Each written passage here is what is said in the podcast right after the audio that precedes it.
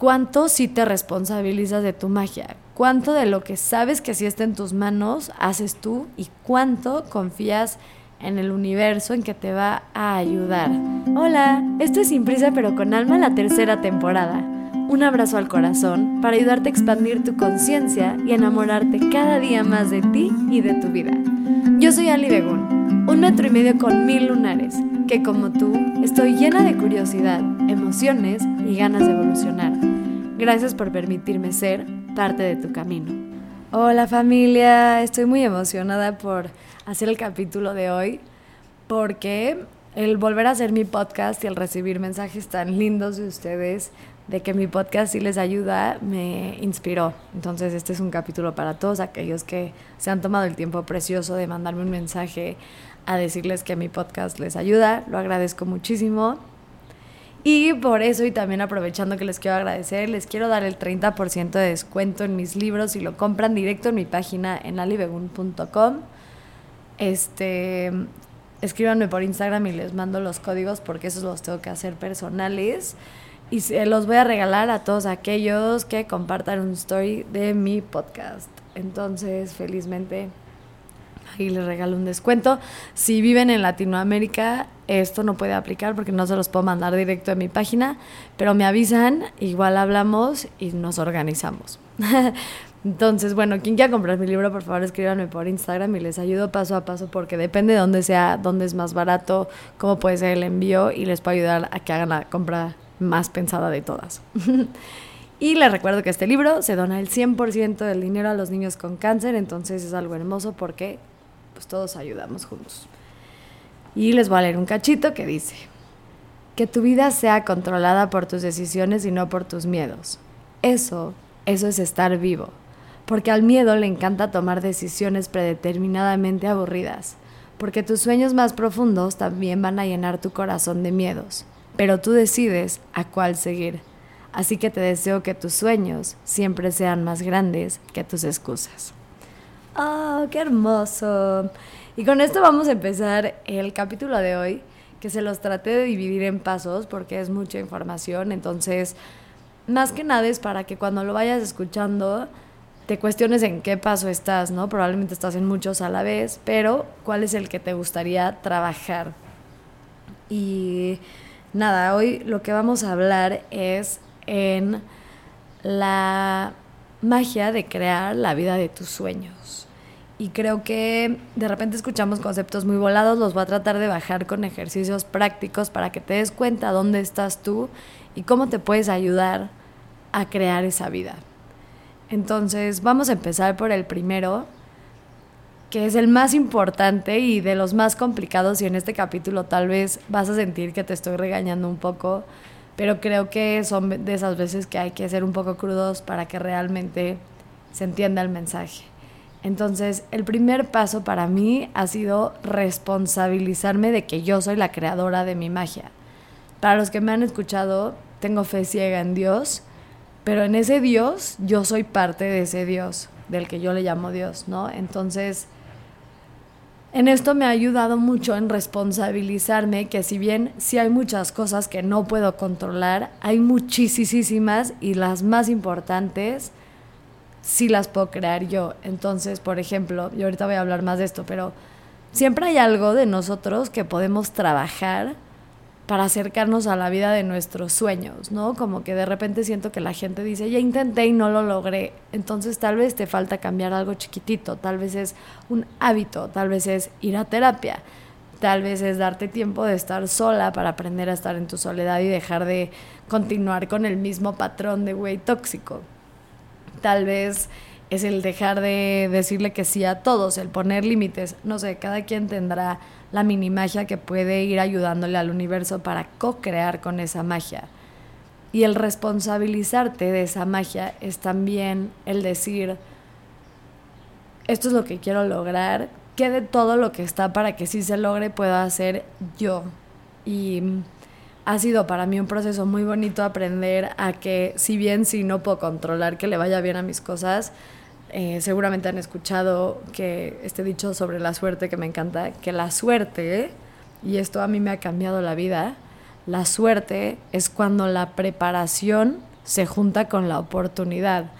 Entonces a mí se me han presentado oportunidades que estoy segura que se le han presentado a 100 personas más antes que a mí, pero como todo el tiempo estoy intentando ser mi mejor versión, aprendiendo, creciendo, compartiendo, quitándome mis bloqueos, siendo cada vez más amorosa, más compasiva, etcétera, cuando llegan estas oportunidades, estoy mucho mejor centrada para tomarlas de la mejor manera posible, para abrirme a ese camino, para hacerlo con todo el entusiasmo del universo. Entonces, quiero que te cuestiones nada más si realmente te estás responsabilizando ante todo de lo que está pasando en tu vida. Y repito, si bien hay cosas que no son tu culpa de, de lo que sucede afuera, que yo soy creyente de eso, si eres responsable de cómo decides tomar eso que está afuera y sobre todo la alquimia de transformarlo.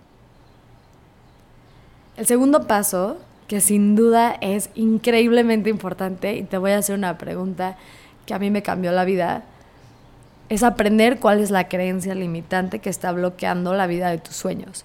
Sé que las creencias limitantes es una como frasecilla que lleva un poco de años de moda, son muy ciertas, pero de repente creo que igual que la manifestación, que vamos a hablar de esto, son palabras muy complejas o frases muy complejas que nos gusta simplificar.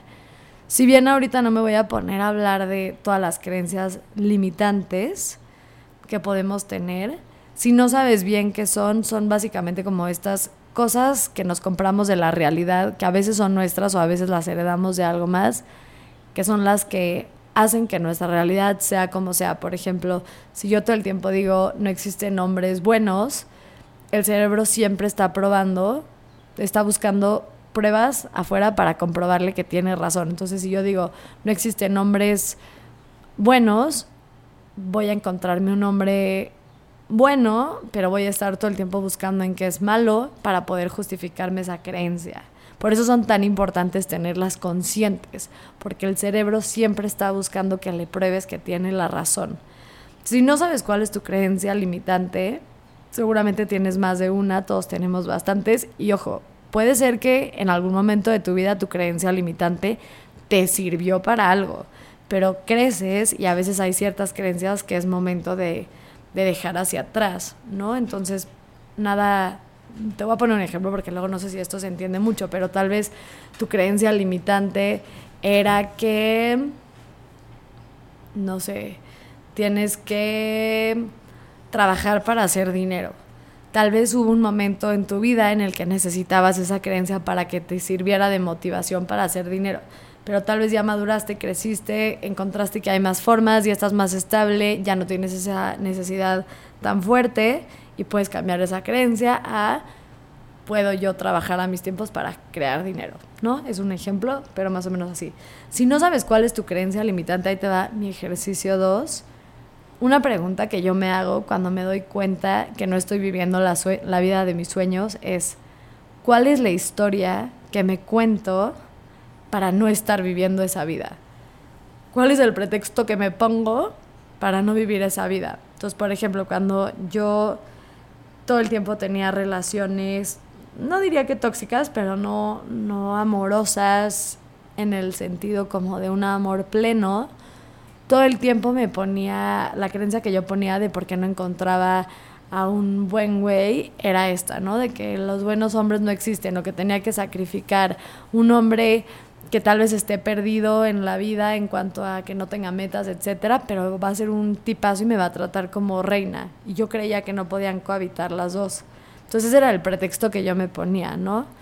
O el pretexto que muchas veces usamos es como el dinero. O sea, yo ahorita, por ejemplo, me pongo el pretexto de no tengo dinero para imprimir otro libro porque, pues como dono el primero, no tengo ahorita para hacer la parte dos, pero es un pretexto, porque en realidad sí necesito dinero, pero estoy segura que hay 200 formas de darle la vuelta. Puedo buscar una editorial, puedo ver con quién imprimir, puedo buscar patrocinios, o sea, me explico, siempre hay algo que no estamos viendo. Entonces, cuestionate cuál es la historia que te cuentas para no estar viviendo la vida de tus sueños. El número tres también es complicado, pero es aprender a actuar desde el compromiso y no las emociones. Y ahorita voy a hablar un poco más de la disciplina y la importancia de tener disciplina, pero creo que a veces nos autosaboteamos y tengo un capítulo entero sobre el autosabotaje porque se me hace lo más interesante, pero el autosabotaje generalmente viene de, tener dos deseos y cuando digo deseos no necesariamente son cosas positivas, son cosas como pensamientos que el alma quiere, por decirlo, o que la mente quiere, que se contraponen. Por ejemplo, yo tengo el, el deseo de tener un libro que venda 100 mil copias. Ese es mi deseo. Pero mi autosabotaje, donde está mi miedo al éxito, que es otro deseo, que tengo como deseo de no ser exitosa, porque en ese deseo de no ser exitosa tengo muchos pretextos, como por ejemplo si fuera exitosa, pues me tengo que responsabilizar de un millón de cosas que prefiero no hacerlo. Por eso me autosaboteo. Porque tengo dos deseos que son contradictorios. Es un concepto complicado y no me quiero meter tanto. Si te sonó que tú te autosaboteas, te recomiendo ir al capítulo de autosabotaje pero lo más importante para trabajar este tipo de autosabotaje, que es el más común, es aprender a honrar la palabra que tienes contigo. Aprender a actuar desde el compromiso que tienes y no con las emociones. Y un ejemplo de esto muy fácil es como el hacer ejercicio, ¿no? Como que todos sabemos que nos hace bien hacer ejercicio, no tienes que hacer ejercicio 20 horas al día, con que salgas a caminar 20 minutos estás ayudándote bastante pero a veces nos da flojera. Entonces, si yo tengo el compromiso de hacer ejercicio 20 minutos conmigo todas las mañanas, honro antes el compromiso de que hice conmigo de hacer ejercicio que las emociones de si tengo ganas de hacerlo o no. Y lo más importante de honrar el compromiso y no tus emociones es que cuando te honras, cuando cumples tu palabra, es uno de los actos de amor propio que tu mente más va a captar para realmente transformar cuánto te quieres.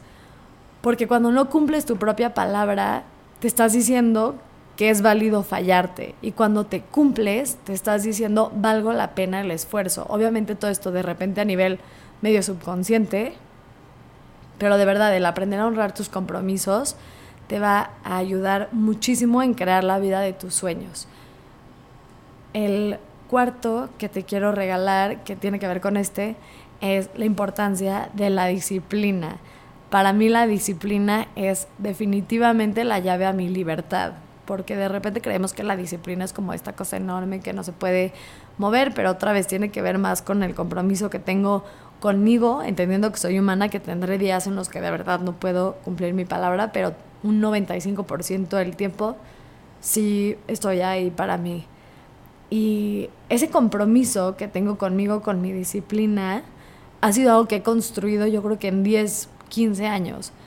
Porque muchas veces lo que hacemos es, por ejemplo, si quiero tener la disciplina de tomar agua, ¿no? Que es una que a mí me ha costado muchos años. Si yo no tomo nada de agua y de un día al otro decido tomar, y esto es obvio, pero lo voy a repetir, dos litros de agua, probablemente lo voy a lograr hacer una o dos semanas y después voy a tirar toalla. Entonces el compromiso es importante también saber qué tan grande voy a hacer mi palabra, ¿no? Yo no, me, yo no me digo cosas que sé que no me voy a cumplir. Por ejemplo, yo no me prometo que voy a hacer una hora de ejercicio diario. Lo he intentado un par de veces y no puedo. Es más grande que yo, me gana la flojera. Entonces el compromiso que sí puedo hacer conmigo son esos 20 minutos de hacer ejercicio todos los días en la mañana. Eso sí lo cumplo. Pero fui de cero a uno. Y una vez que ya tuve el hábito, es cuando ya paso a mi siguiente hábito. Ya es cuando intento sumarle, pero de repente es como, quiero comer sano, hacer ejercicio, verme más guapa, cumplir con mi chamba, ganar más dinero, quiere quitarme las creencias que tengo sobre el amor, bla, bla, bla, bla. Nos bombardeamos de esto y de información, intentamos cambiar de un día al otro y nada cambia. Entonces el 1% es bastante importante. El quinto que te quiero dejar, que también están un poco hilados, pero los quiero separar como para que los puedas tener ahí, es el entender que es un camino de altibajos y que uno de los motivos más grandes por el cual soltamos cualquier cosa que queramos hacer para crear la vida de nuestros sueños es porque las cosas más complicadas generalmente se tardan en ver resultados. Por ejemplo, no sé, voy a usar el, ejemplo del ejercicio, que se me hace un muy buen ejercicio. De repente empezamos a hacer ejercicio y el ejercicio es de esas cosas que toma generalmente mucho tiempo para sentir los resultados, ¿no? Para sentirte más sano, para sentirte y comprarte la idea de que eres una persona que hace ejercicio. Si tu meta es bajar de peso, bajar de peso a veces toma más tiempo, ver cambios en tu cuerpo toma tiempo. Y como no vemos cambios inmediatos y somos personitas preciosas, que están acostumbradísimas a la inmediatez por las redes sociales, por la tecnología, etcétera, tiramos toalla muy, muy fácil. Entonces aquí lo que te puede ayudar mucho es entender el por qué. El por qué de verdad haces las cosas, ¿no? Por ejemplo, si lo que tú quieres es bajar de peso, no sé por qué estoy hablando mucho esto, pero si lo que tú quieres es bajar de peso, tu por qué no puede ser porque me... Bueno, puede ser, pero lo podrías dejar muy banal como porque me quiero ver más guapa. Pero si realmente te metes al por qué y le pones la emoción del por qué, es más probable que sí sigas. Por ejemplo, quiero bajar de peso porque me quiero sentir más cómoda en mi cuerpo y subir mi autoestima y así cuando me vaya de viaje no ponerme ansiosa cada vez que me tenga que poner traje de baño y tenga más confianza en mí misma para cuando me tenga que parar en un grupo de gente y sentirme cómoda con cómo me veo, bla, bla, bla, bla, bla. Entonces ahí me estoy yendo mucho más profundo y todavía es más profundo cuando tu motivación ni siquiera tiene que ver contigo, tiene que ver con alguien más, pero bueno, eso es tema para otro podcast. Pero el preguntarte realmente, interiormente, ¿por qué?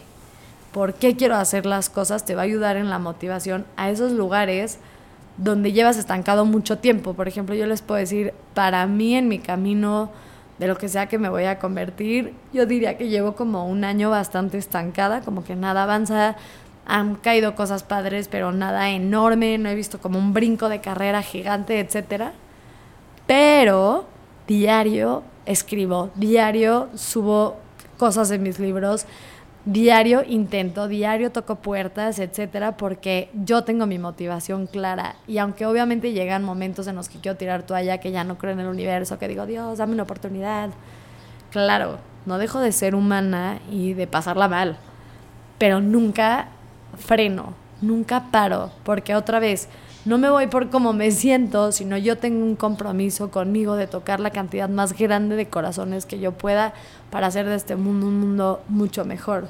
Y es un compromiso que no tiene que ver con mis emociones. Y hay días en los que no tengo ganas de mover un dedo, pero tengo el compromiso de ayudar a expandir mi alma y otras almas. Pues bueno, me fui ahí.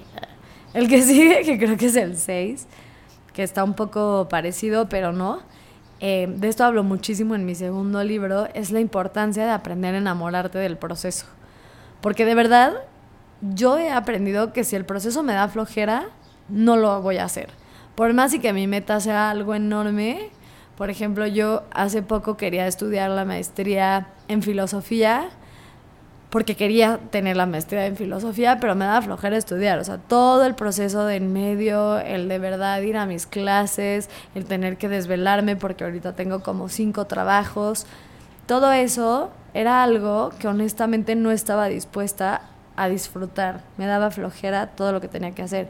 Entonces, la verdad, si no vas a disfrutar el, el camino, ni vayas para allá, porque generalmente cuando llegas a la meta la emoción dura 10 segundos más o menos y ya quieres ir a la cosa que sigue. Entonces, obviamente todos los sueños y cosas que quieras crear en la vida vienen con momentos súper complicados donde da flojera. O sea, a mí me da flojera ir a registrar mis libros, me da flojera tener que editar videos para redes sociales, claro que me da flojera todo eso, pero en general es un camino que me emociona mucho. Me emocionan mucho mis días, me gusta mi vida, me gusta la vida que he creado, ojo, creado. Eh, me gusta todo esto que he logrado hacer, entonces me enamoré del proceso y me ayudé, esto es importantísimo, a enamorarme de ese proceso. ¿Cómo le hice? Para mí es todo el tiempo estar dándome cuenta en las noches. Yo tengo una piedra al lado de mi cama, también lo escribo en mi diario, pero esto no lo tienen que hacer, pero a mí me ha servido mucho, creo que ya lo he dicho acá un par de veces, que todos los días cuando me voy a dormir pienso en toda la magia que me ha pasado en mi día y de repente son cosas tan chiquitas como me senté a grabar mi podcast, que para mí es muchísima magia porque me cuesta mucho trabajo, hasta recibí un mensaje de alguien que le ayudó ese podcast, ¿no? Entonces todo el tiempo hay magia en el camino, pero emocionate del proceso. Y si, si no te estás enamorando del proceso, tal vez es porque estás pasando como por un momento raro. Por ejemplo, en crear la vida de tus sueños también está sanar, ¿no? Y tal vez me estás escuchando y tienes el corazón medio roto. Y, y sí, honestamente, es complicadísimo ver en realidad tu corazón roto y en lugar de bloquearlo y voy por el que sigue de verdad trabajar en ti y aplaudo cañón a todas las personas que en lugar de irse con la persona que sigue decidieron optar por el camino largo de trabajarse a sí mismos, entender por qué se apegan de la forma que se apegan, etcétera. Ese es un camino que igual y da flojera porque es introspección, es duro, es de mucho llorar, muchas emociones, pero también hay una parte de disfrutar, de conocerte a ti, de verte empoderada cada día más, crecer como persona, etcétera. Entonces es un, un camino, un proceso complejo, pero que al final sí lo disfrutas dentro del dolor, ¿no? Porque eh, creo que de repente estas dos ideas se pueden como... No nos permitimos sentir dos cosas al mismo tiempo, ¿no? O sea, puedes estar muy dolido de que te dolió tu corazón roto, pero también a la vez como muy emocionado por la persona en la que te vas a convertir con todo lo que estás trabajando. Y no están peleadas, o sea, puedes estar tristísimo y emocionado a la vez. Y esto también me ha tomado años entender. Las seis o las siete, ya ni sé, em, creo que siete, es la comparación. Y es de lo más difícil para ver la magia en tu vida no puedes comparar tu magia con la magia del de al lado. Y esto es difícil porque a todos nos pasan cosas mágicas, pero es bien fácil cuando volteo a ver los logros del otro pensar que su magia es más grande que la mía. ¿no? Y un ejemplo chistoso de esto es que justo hace un par de días hicimos una lectura de poemas y éramos cuatro, ¿no? Y, todos traíamos libros y algunos vendían más, otros no tanto, y yo vendí más o menos. Pero estábamos ahí y justo uno de ustedes vino y me regaló algo increíble cuando estábamos leyendo los poemas, una pulsera y un, un tótem hecho para mí. Y yo fui la única que tuvo a una persona que le hizo un regalo. Entonces, si yo en lugar de enfocarme de que yo soy la persona que pudo tocar otra vida lo suficiente como para hacerme un regalo, me enfoco en que Emilia Pesquera, que es otra que estaba que escribe increíble, vendió más libros que yo. Si yo me enfoco en que Emilia escribe más libros, entonces yo ya no tengo magia. Pero si yo me enfoco en que Emilia vendió más libros, qué padre por ella. Me da igual, no me da igual, me da gusto, pero o sea, me da igual en el sentido de que no me quita a mí lo que yo he hecho. Y yo tengo un fan que estuvo ahí para mí, ¿por qué voy a comparar eso con lo otro? No es que lo de Emilia sea mejor o lo mío sea mejor, es simplemente. Pero cuando dejo de ver el camino de la persona de al lado y me enfoco en mi camino, en la magia que sí me está pasando a mí, voy a abrir la oportunidad a más magia. A mí compararme es de las cosas que, que más estoy acostumbrada a hacer. Tengo un hermano con el que crecí que es súper inteligente y somos súper competitivos. Yo soy competitiva con las personas de mi alrededor pero siempre pienso, qué padre que fulanita es mejor que yo en tal, pero absolutamente nadie en este planeta es mejor en ser alibegun que yo. Eso sí me sale perfecto. Entonces, no tengo por qué compararme porque mi camino de vida es totalmente diferente al de alguien más, porque en cosas las haré mejores, en cosas las haré peores, cosas tengo que trabajar, cosas ya las trabajé, etc. Entonces el compararte para mí es una de las cosas más fáciles con las cuales quitamos la magia de la vida. La 8, esta le va a chocar a muchas personas, pero para mí mi estado interno es mi prioridad. Para mí, ante todo, voy yo, estar bien yo, que cumplir con cosas de afuera y hasta desde que era Godina hacía esto, obviamente sí hay cosas que tienes que cumplir, pero hay un dicho de Buda que dice, si no tienes tiempo para meditar cinco minutos, medita cinco horas o algo así. Lo medio parafraseé, lo inventé, pero ese es el concepto. Yo aprendí que si necesito tomarme un día entero, una mañana, despertarme a las 4 de la mañana, que es algo que yo hago diario, no me levanto a las cinco y media, pero para yo estar bien y desde esa energía de estar bien, hacer las cosas, las voy a hacer siempre mejor por ejemplo, me di cuenta que estoy trabajando demasiadas horas porque tengo muchos trabajos, porque tengo esta creencia que yo, yo estoy trabajando en esta creencia del dinero, ¿no? De que tengo que trabajar mucho para recibir dinero y si no, ¿cómo? Bla, bla, bla. Y me di un, un retiro hace dos semanas de cinco días, entonces perdí dos días de trabajo.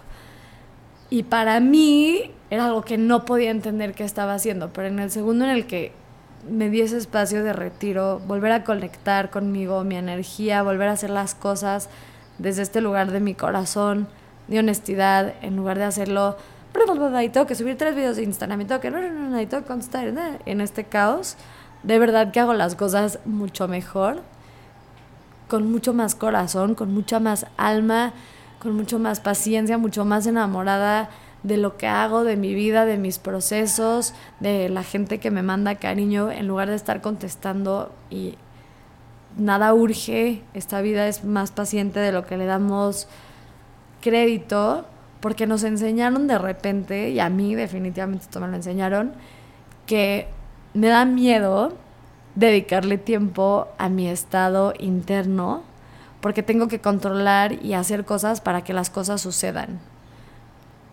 O sea, tengo que sobrehacer para que las cosas se me den de regreso y a veces, generalmente para mí, tiene que ver más con desde dónde hago las cosas, esa energía que le pongo y lo que se abre en esas cosas y que en lo que en realidad hago. Y ojo porque es una línea súper delgada entre el aprender a escucharme y el serme honesta y caer en el autosabotaje, ¿no? O sea, una cosa es decirme, este, no sé, quiero comer más sano.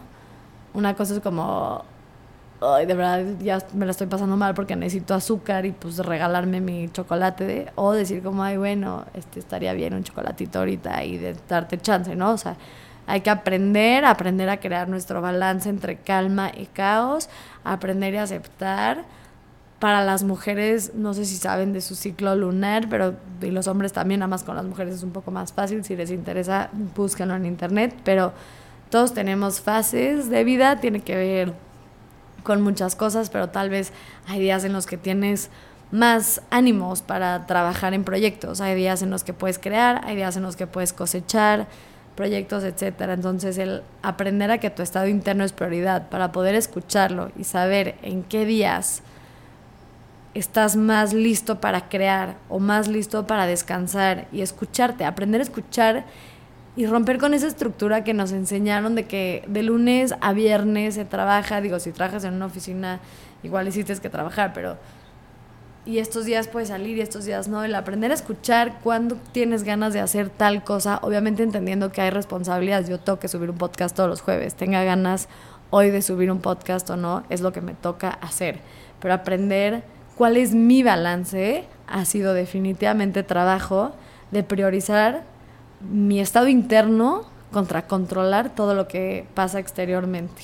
Y eso es de lo más importante ya me explayó un poco, pero quería hablar con esto, con lo último que quiero terminar, es el bellísimo tema de la manifestación. Es un tema enorme, enorme, enorme, que otra vez creo que la palabra manifestación, por decirlo burdo, porque no encuentro una mejor palabra, se ha prostituido. Manifestar para mí tiene que ver 100% con tener fe en el universo y la magia y creo que tenerle fe a Dios y a la vida y Dios puede ser la vida literal, no tiene que haber algo allá afuera, pero es un hábito.